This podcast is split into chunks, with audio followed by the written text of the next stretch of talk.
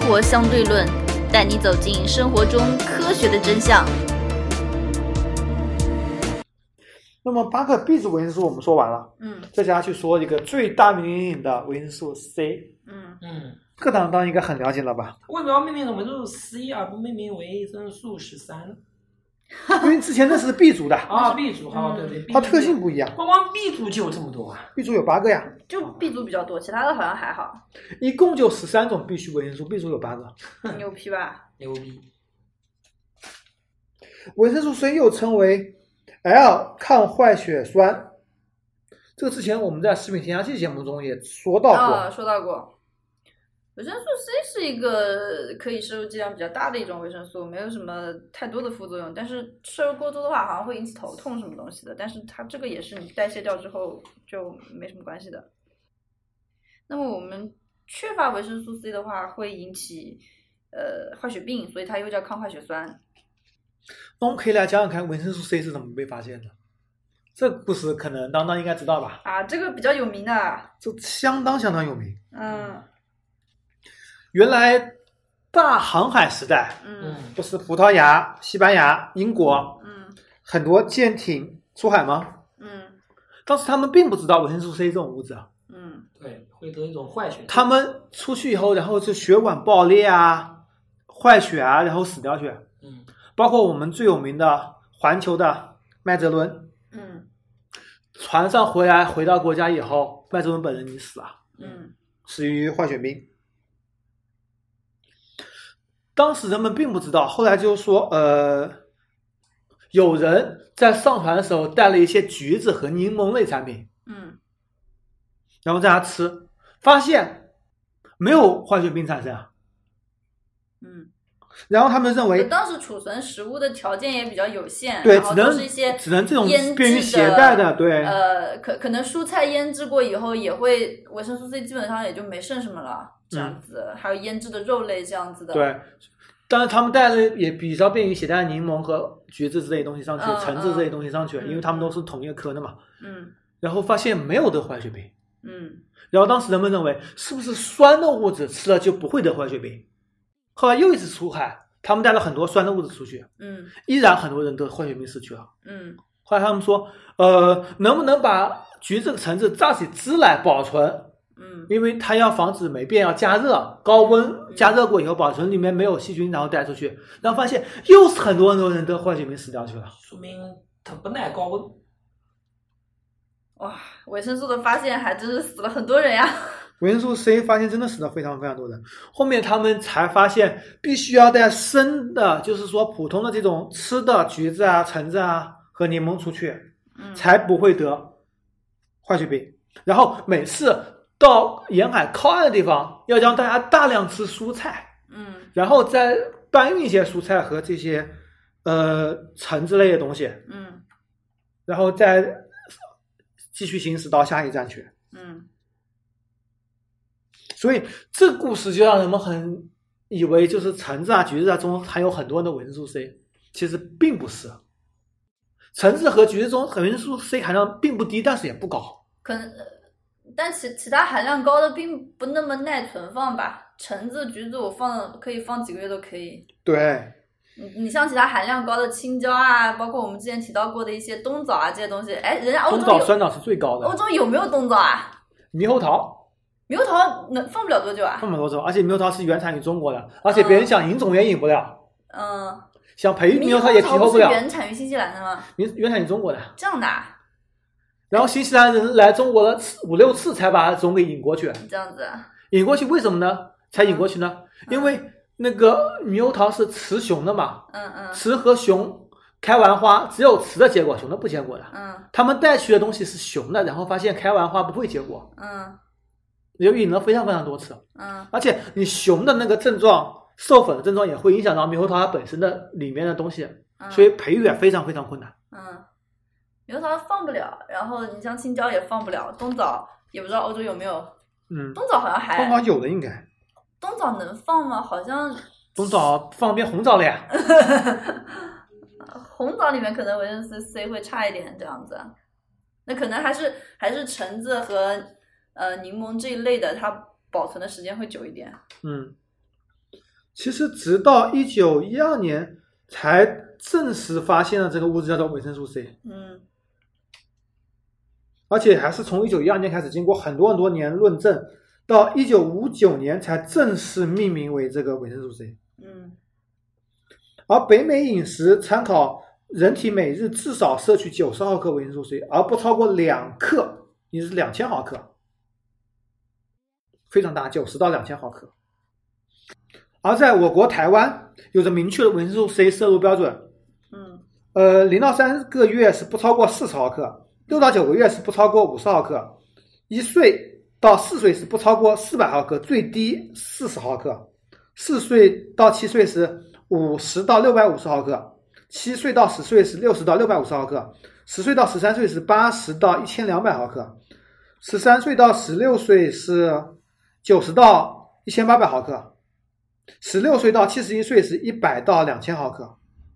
上限还是比较高的，两哺乳克，期嗯和怀孕期基本上是一百一到两千和一百四到两千。两克已经很多了。对，嗯而英国则是每日四十毫克，世界卫生组织是每日四十五毫克。但是如果维生素 C 你某一天摄入低的话，你再补充也是可以的，嗯因为它的摄入范围比较广。嗯，对对。而且含维 C 的食物应该也比较广泛，对，嗯，没有这个我们也不需要列举了。对但是维 C 有一点，它不耐高温，对，很多维生素都不耐高温。嗯嗯，通过蔬菜里面含有很多，通过通过这个高温烹调，它会分解或者说丧失，也有一些是挥发掉。它的高温烹调好吃啊，但是我们一般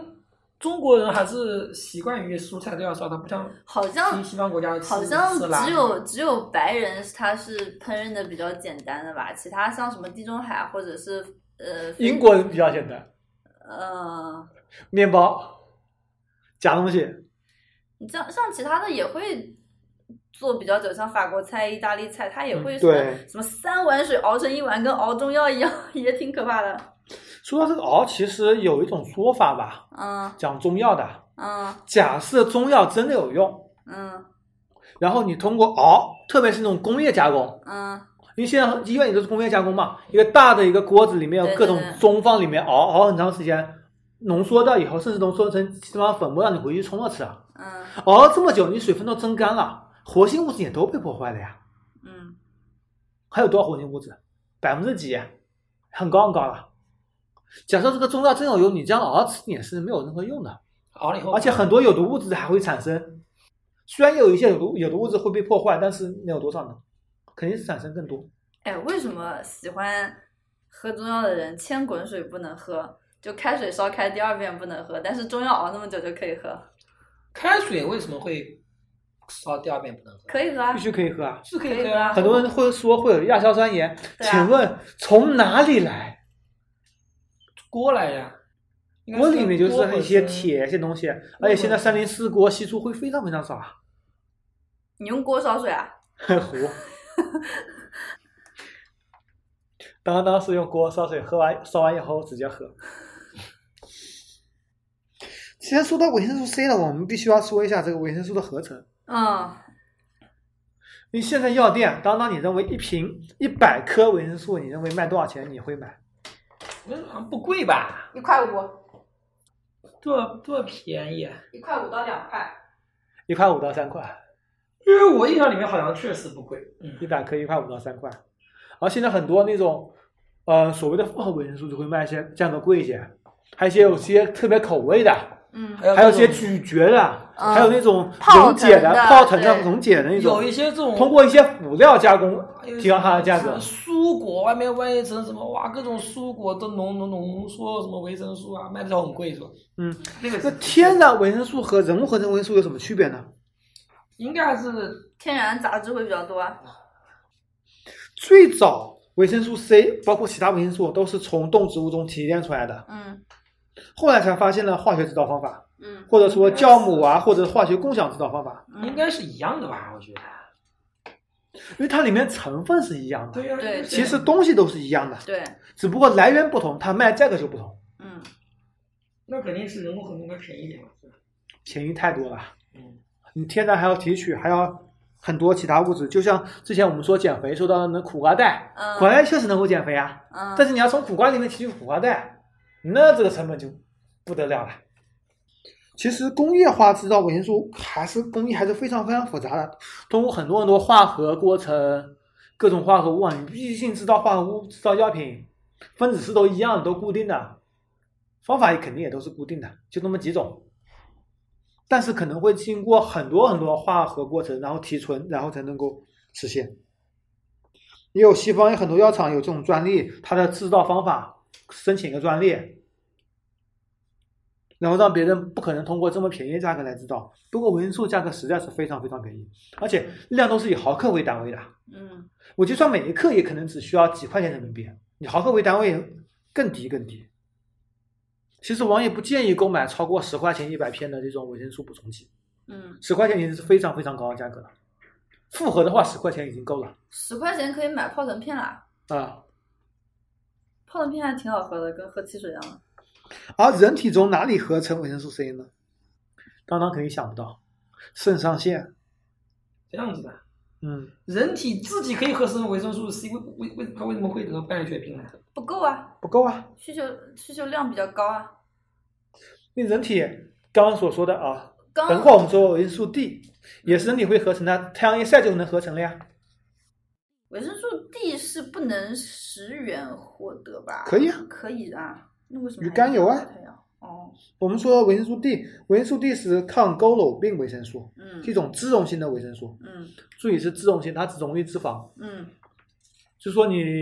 所以我们说买的维生素 D 里面都会有一定的脂肪。嗯，所以买维生素 D 好像都是那种胶囊剂，不是片剂这样子的。有滴剂，我买的是滴啊，剂有。滴剂。嗯，一般人一天只要在太阳下站十分钟，基本上就可以合成足够的维生素 D 了。穿多少衣服站十分钟啊？ 你这裸着站和穿和包的严严实实站不一样。那那肯定不一样，那基本上就是、嗯对啊，呃反正夏天短袖这样子，啊，站个十分钟基差本不基多本。上日常出门出门一会儿就可以满足这个维生素 D 的需要了。嗯，它这是维生素 D 三啊，维生素 D 三是紫外线照射七脱氢胆固醇经光照后进行化学反应转变成的。其实维生素 D 有五种，维生素 D 一、D 二、D 三、D 四和 D 五。啊嗯第一种维生素 D 一是麦角钙化醇和光之醇的一比一的复合物，第二是麦角钙化醇是以麦角固醇形成的，第三种维生素 D 三是胆钙化醇，也就是太阳照射形成的，维生素 D 四则是二氢麦角钙化醇，维生素 D 五则是骨钙化醇。而维生素 D 却是一种很容易摄入过量有有害成分产生的东西。它如果摄入过量了会怎样啊？它摄入过量会导致中毒，嗯，会使柔软组织形成钙化现象。哦，就是因为你就是吃的它钙那片个里面有维生素 D 嘛，或者补钙嘛。嗯柔软组织就是比如说你的关节肌这种脆柔软骨癌， 对，会会钙化形式产生。就不脆了。你包括可能跟结石有一定的关系。嗯，那平时会很容易吃过量吗？一般来说就都普通食物里面有，只要不是对普通去基本上很少食物里面会有维生素 D，呃，就只要基本就上不鱼是肝去油之类的食吃物里那面种会有补。充剂哦，嗯，应该就不会有什么太大问题。但是像没太阳的时间，你还得吃一点点。就比如说我们之前前三个月，天天下雨，没有太阳，没有阳光照射，维生素 D 还总是缺有乏紫的，外线的呀、阴天和晴天的紫外线区区别差很大，没有很大，差很大，差好几倍。那多晒一会儿吧。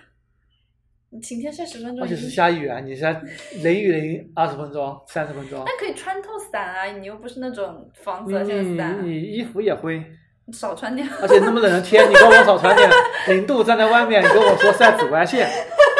还下雨。嗯，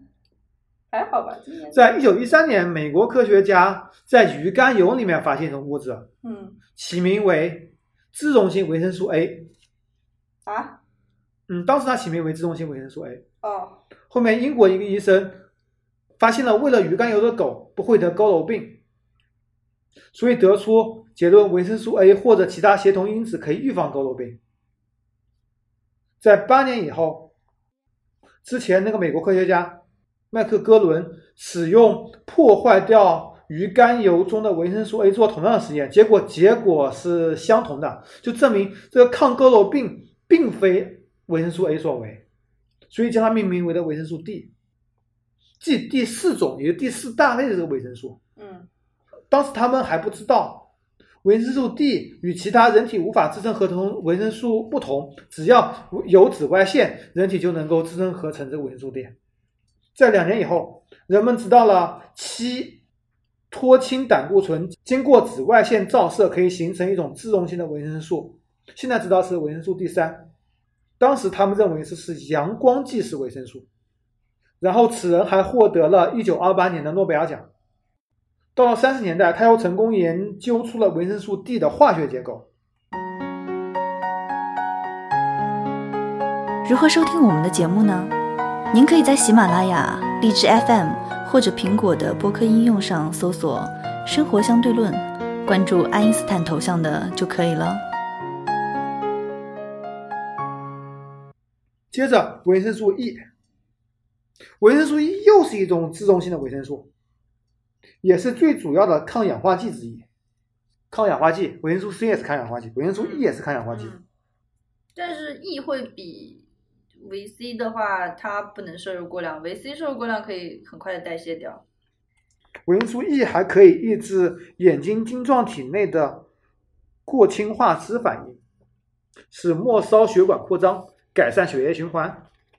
它在二十世纪二十年代的时候就已经被人们所发现了。嗯当时他们是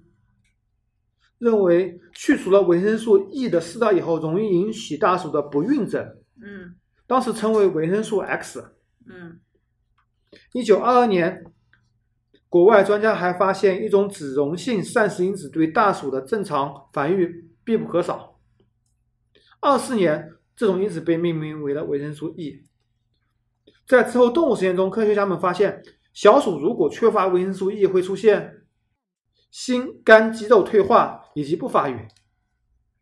在一九三六年，终于分解出了结晶体。一九三八年，瑞士化学家能够人工合成。在八十年代，医学专家们发现，人类如果缺乏了维生素 E，则会引发遗传性疾病和代谢性疾病。随着研究深入，医学专家又认识到维生素 E 在防治心血管疾病、肿瘤、糖尿病以及其他并发症、中枢神经系统疾病、运动系统疾病、皮肤疾病方面的作用。像很多物品里面也会添加，没有烟酰胺添加那么多，有一些会添加维生素 E，它对一个保持细胞膜的完整性会有好处。这样子，嗯，而它来源呢，主要是一些油、棕榈油、嗯，向日葵油、嗯芥花籽油、玉米油、大豆油、橄榄油等等。就我们刚刚之前在买油的那个节目里面提到过，可能像呃多饱和脂肪酸含的比较多的那些油里面含维生素 E 也比较多，这样子。对，是的。其他包括坚果、花生啊、向日葵啊等等，就你想想看，刚刚所说的花生油、向日葵油，，对对对对对，再扁桃啊、麦芽等等。扁桃就是美国大杏仁是吧？对，是的。其他维生素 E 来源主要是什么？鱼啊、花生酱啊，也是花生啦、植物类也有。其他还包括蛋黄酱、牛油里面也有。嗯嗯维生素 E 可以与碘化合，能够治疗，能够防止血液中过氧化脂质增多。一些研究报告也表示，它对防癌、抗衰老有着作用，同时还可以防止血小板过度凝集的作用，还可以减少老人斑的沉积，对神经系统和骨骼肌有保护作用。人体的神经肌肉系统正常发育和视网膜发育都需要足量的维生素 E，同时还有助于精子活力和精子健康。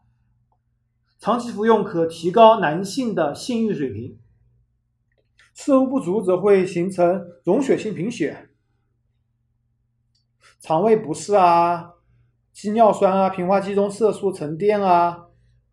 等等等等吧。这也不一列举，到时候我们可以在我们的网页和微信公众号上把相应东西给贴出来。嗯，而建议摄取量是，从食物中获取的维生素 E 建议摄取量是每天十五毫克，也算比较多。嗯，也算比较多。其实十五毫克已经毫克已经是比较高的单位。，对对对，再下去就是我们最后一个维生素维生素 K 了。啊，我被这个坑过。我出生的时候是缺乏维生素 K，然后就吐血了。你怎么知道？你妈跟你说我的？妈跟我说的呀，嗯，为什么会缺少维维生素 K 呢？我怎么知道生出来就缺了呀？好吧，维生素 K C 三十一 H 四十六 O 二，其实就是完全一个碳水化合物，嗯，它不溶于水，难溶于甲醇，但是可溶于其他的各种有机溶剂。这是 K 一，还有 K 二。K 一是黄色油状的，K 二是黄色的晶体，K 二也是不溶于水，难溶于甲醇，也可以溶于其他各种有机溶剂。而 K 一、K 二都抗热和水，但是容易遭到酸碱氧化剂和光，特别是紫外线的破坏。你刚刚所说到的新生儿维生素 K 缺乏嗯，好像这个情况也还是是比较常见的比，较常见。新对生儿有许多原因造成维生素 K 缺乏，他们出生的时候可能会缺乏维生素 K，原因是这种维生素不易从母体经胎盘进入胎儿体内，经由母乳哺育的维生素 K 不足，而且胎儿肠道的产维生素 K 的细菌仍未进入。还有一种原因就是肝脏还没有成熟，所以新生儿吃维生素含量就会比较少。嗯，它的发现就是维生素中比较晚了。你想想看，最后一个字母嘛，命名在最后面了。对，它是在上世纪晚期，在二十世纪的晚期，丹麦科学家戴姆研究以胆固醇量低饲料饲养鸡来观察胆固醇的角色。几个星期以后，动物则开始出现有出血现象和开始流血。那这些毛病呢，并不能以增加胆固醇量、低饲料来恢复健康，那似乎暗示某化合物与胆固醇一起从食物被提取出来。呃，所以它就被命名为维生素 K 了。嗯，就这个维生素缺乏呢，就是它会呃影响凝血，嗯，嗯，它开始来，源它主要是分布于动物性和植物性食物中，比如说柑橘类有，嗯牛牛奶有，嗯菠菜、甘蓝菜有，嗯而且含量都会比较高，特别是菠菜、甘蓝量含量每一百克有四百微克，非常非常高了。嗯，所以你只要吃吃菠菜，我觉得就不会就我们正常吃可以饭还是能够摄入到足够的、嗯足够缺的一乏个，量因为的 K 的含量会非常高，对，然后它又是不溶于水，而且不溶于热的。嗯，就它还是比较稳定的一种维生素，对也不是太的会容易破坏掉。好，我们最后总结吧。嗯，总结一下就是，今天我们讲了十三种人体所必需的维生素嗯：A 族嗯维生素 A、维生素 B 族 B 的族 C D D D E K，嗯，还有其他的各种命名方法，比如说有 G 的、有 H 的，对对对只是 B 族的里面的一种。对，首先，大家不要听一些什么广告词忽悠，什么维生素很多，其实并不存在维生素，被一些不法商家给制造出 来。然后你要补充维生素，你要可以在食物中补充，也可以通我过们后天的这种和人工合成的这种补充剂补我充。们正常吃饭。就是完全不需要吃另外的这个维生素补充剂，但是你有些人也可需要能维生素 D，你很少吃到，嗯除非你嗯吃鱼肝对油之类的东西对，或者说你缺乏太阳晒。对每种维生素都是人体所必需的，你必须要适量，而且它们的范围都会比较大。嗯你就是说，呃，摄入的如果没有超过上限一定值的话，人体是可以通过正常代谢出去的，但是嗯还是有一个上限的，不是哦吃的对越多越好比。较容易吃过量的，像 A 其实还是比较容易吃过量的嗯啊、 ，E 可以过量一点呃点，然后 D 会过量一点点。 D、D 和 A C 的范围非常广无所谓 C, C 没有关系，而且哪怕过量也可以很快代谢掉。对这个，C 是代谢非常快无的，所谓的。而 B 族本身需求量也不大，食物中含量也不大，嗯，对对对，所以你可以适当吃一些补充剂。就是嗯说，补充剂的价格我们认为是一瓶一百片的，就是以 A、B、C 和 E 都是在三块钱左右。嗯嗯太高的，或者说你有很好的口味的话，最多不超过十块钱。它可能有一些那个复合维生素，它会也会有一些配比啊，它会添加一些别对，的复合维生素会有配。比，别的东西嗯比如说钙、铁、锌、硒之类啊的，对人体所对必对需对的微量元素，钾啊什么东西不的。对，它会添加一些别的东西。嗯，嗯，所以复合维生素其实也是一个很好的选择，啊对只不过复合维生素价格就比较贵了。对对对。像我们这种一天到晚乱吃饭的，还是有需要备一瓶这样子。就你一天到晚乱吃饭，今天叫外卖，明天吃什么东西，我还是比较正规的，基本上什么东西都吃我，我就但是还是会乱吃我就乱吃饭呀备一些东西，比如说我两天没吃水果，就得吃点维生素 C。嗯， 你适当的备一些，但反哎其实正也没现几在块就钱，露西不就吃橘子吗？不想说话，不想说话不要不要跟你这个刚录了一半，刚睡睡醒， 睡着了。不是这不过现在对外卖也像素还好，是不是也也它一般会是一个套餐饭，或者是对，一现在个外卖它占分比或较者多或，者它一个面里面也会添加很多但的是蔬菜它啊，这样子，它这这样样子它是呃，就做好的每样舀一点给你的，对对它对在那边保温时间很长，可能保温了十六七十度保温着的，然后到你这边维生素也会流失很严重，因为很多维生素是不还耐好用的。啊，都是一些凉菜什么东西啊啊，凉菜也可以对 啊。哎每天吃点苹果、橘子就差不多啦，够了。再再啃几个胡萝卜，我不是兔子，你直接啃胡萝卜，你要啃吧？胡萝卜还挺好吃的，就是那种甜的胡萝卜，我还挺喜欢直接啃的。有的人不喜欢吃胡萝卜，我觉得很奇，胡萝卜都蛮好吃的。我哦就要看怎么烧，那个炒的胡萝卜不是很难不是吃，呃，我想不喜欢吃吐胡萝卜的问题是什难么？吃生的，不喜欢吃胡萝卜，很多人不喜欢吃啊，为什么？它会有一股怪味，有炒的怪味，而且没有没一有股怪味腥啊，味，没有呀。炒的胡萝卜一股腥味，我我恶心我的要就死。喜欢吃炒的胡萝卜呀，胡萝卜而且炒那肉个片胡萝卜炒十字花科的植物其实都都是有一股苦腥味的。味，没有呀，你你味觉问题有问题，就十字花科的植物青菜怎么会有苦味啊？都会有苦味，青菜哪有？所以小孩都不喜欢吃青菜之类的啊有东西。啊，苦的呀那我。从小就然后只不过只不过是现在是经过一代一代培育，把苦味降到越来越低越来越低了，没有以前那么多了。天然的十字花科好所有人都有苦好味像是好像小时候，所以很多啊小孩子都不喜欢吃这个也青可菜这能种现东西。在嗯味觉淡掉了。主要原因还是味觉淡掉了，也有一些那个它的培育、它的选种育种的这种过程。嗯，其实十字花科都有苦味的，萝卜也有，白菜也有，包心菜也有。哎白萝卜是有点苦味的，但是青菜也有也挺好吃。感觉哎包心菜还好，小时候就觉得青菜是苦的，嗯，猪肝还苦了呢，猪肝不苦啊，猪肝苦的好吗？同学那是你们家做的难吃。好吧。 反正所谓的补充维生素就一句话啊，各种菜都得吃，是吧？所以有些东西，有些时候你如果吃东西不足，还是可以补充一定量的复合维生素或者单一维生素的。嗯我们的建议是不建议吃太大的量，嗯，就是你可能最近乱吃饭了，吃两颗，最近好好吃饭就就算算了。你补充复合维生素成本也不高，其实你一天也就是对啊也就是几毛钱，最多一块嗯钱最。多一块钱差不多了。那么好，今天节目到此为止，拜拜拜。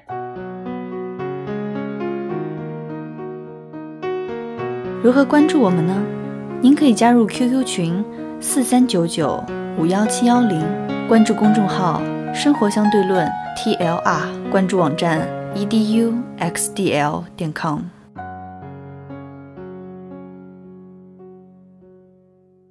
那我们今天的彩蛋，